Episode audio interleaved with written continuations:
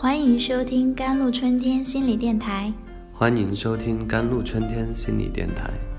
这里是一片心灵的小世界，在这里修身养性，这里是一个心灵的加油站，在这里修复保养。我是今天的主播 Celine。孤独竟然是一种疾病，这件事我也是刚刚知道的。我曾经一直以为一些诸如焦虑、渴望安静的陪伴、远离社交等等现象，只是因为不太合群，因此我对人们常说的孤独不以为然，觉得那纯属矫情。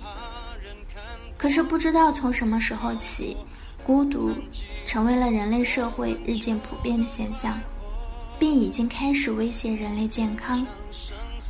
The book side. The loneliness psychological is not easy to meet. Lack of long-term lead to accumulation, the reaction of the body from disease. 书里说，孤独这种心理不易满足，长期的匮乏导致身体机能的反应堆积，形成疾病。孤独跟抑郁是不同的，抑郁是对所有的事情失去兴趣，而孤独不是。研究者认为，孤独对心脏的影响可能和焦虑或从事压力较大的工作对心脏的影响类似。孤独已经很伤心了，但它对我们的伤害还不止如此。美国芝加哥大学研究人员发现，孤独会降低人体免疫力，增加早逝风险，危害甚至超过肥胖。昨天一位个案告诉我。上周的节假日连续放假，他每天浑浑噩噩的，不知道自己要做什么。于是窝在家里打电玩，一直打，一直打，打到累为止，才去睡觉。睡醒后再接着打。他受够了这样的自己，也受够了这样的生活，却又无力改变。听他这么说，我好心疼。我问他为什么不出去找朋友呢？他低着头沮丧地说：“我没有朋友，我不知道要找谁。”然后他突然愤愤地说：“为什么有些人随便在脸书上写个什么，马上就有一堆人点赞？你很羡慕？不是羡慕，是嫉妒。”他回答得很直接，很诚实。看着他内在深沉的寂寞与愤恨，一时间我无言，不知道该说什么。最后我挤出这句话：“这样的生活你过多久了？”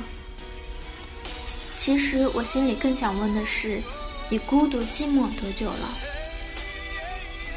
很久很久了。案主说的时候，眼里透着深深的迷茫。Yet on recording he's stuck and lonely in this one hour without solution. Because some people listen to someone to accompany at the moment unexpectedly is his recent life. And most don't feel lonely, feel the moment of peace. 然而，就在诉说着自己深沉又无解的寂寞的这一小时里。 因为有人聆听，有人陪伴，此刻竟是他最近生活中最不寂寞、最感到安宁的片刻。他这么跟我说。离开前，他回头看了我一眼，眼神流露着淡淡的悲伤，叫人很不舍。那样的深沉寂寞，你懂吗？我懂，那种无人可分享的寂寞片刻。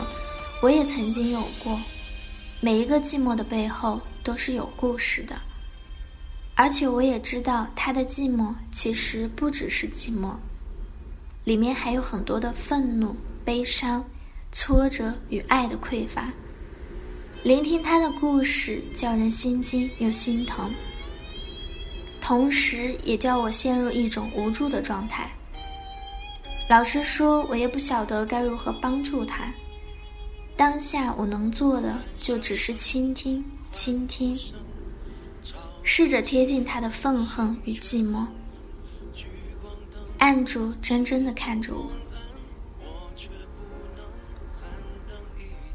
《刺猬的优雅》的作者妙丽叶·巴贝里写道：“We are all lonely hedgehog, only with the same frequency can see each other deep down, unknowing, elegant。”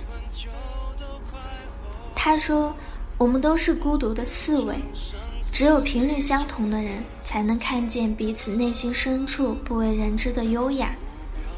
我相信这世上一定有一个能感受到自己的人。”那人未必是恋人，他可能是任何人。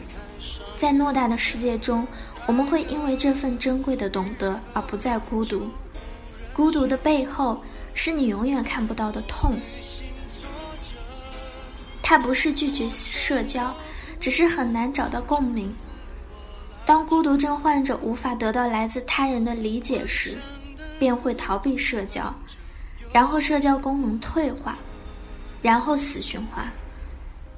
Therefore, patients with chronic loneliness usually a sensitive person. A lot of good people suffer from the erosion of loneliness for a long time because of the more sensitive. 所以，慢性孤独患者其实通常是比较敏感的人。很多优秀的人因为更敏感而长期遭受孤独的侵蚀。比如张国荣，他并不缺少朋友，只是缺少陪伴和理解。社交再频繁，也无法取代真实的情感滋养。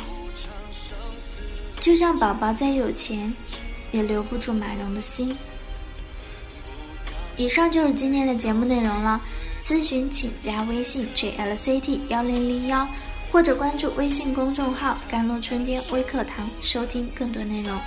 感谢您的收听，我是 Sally，我们下一期再见。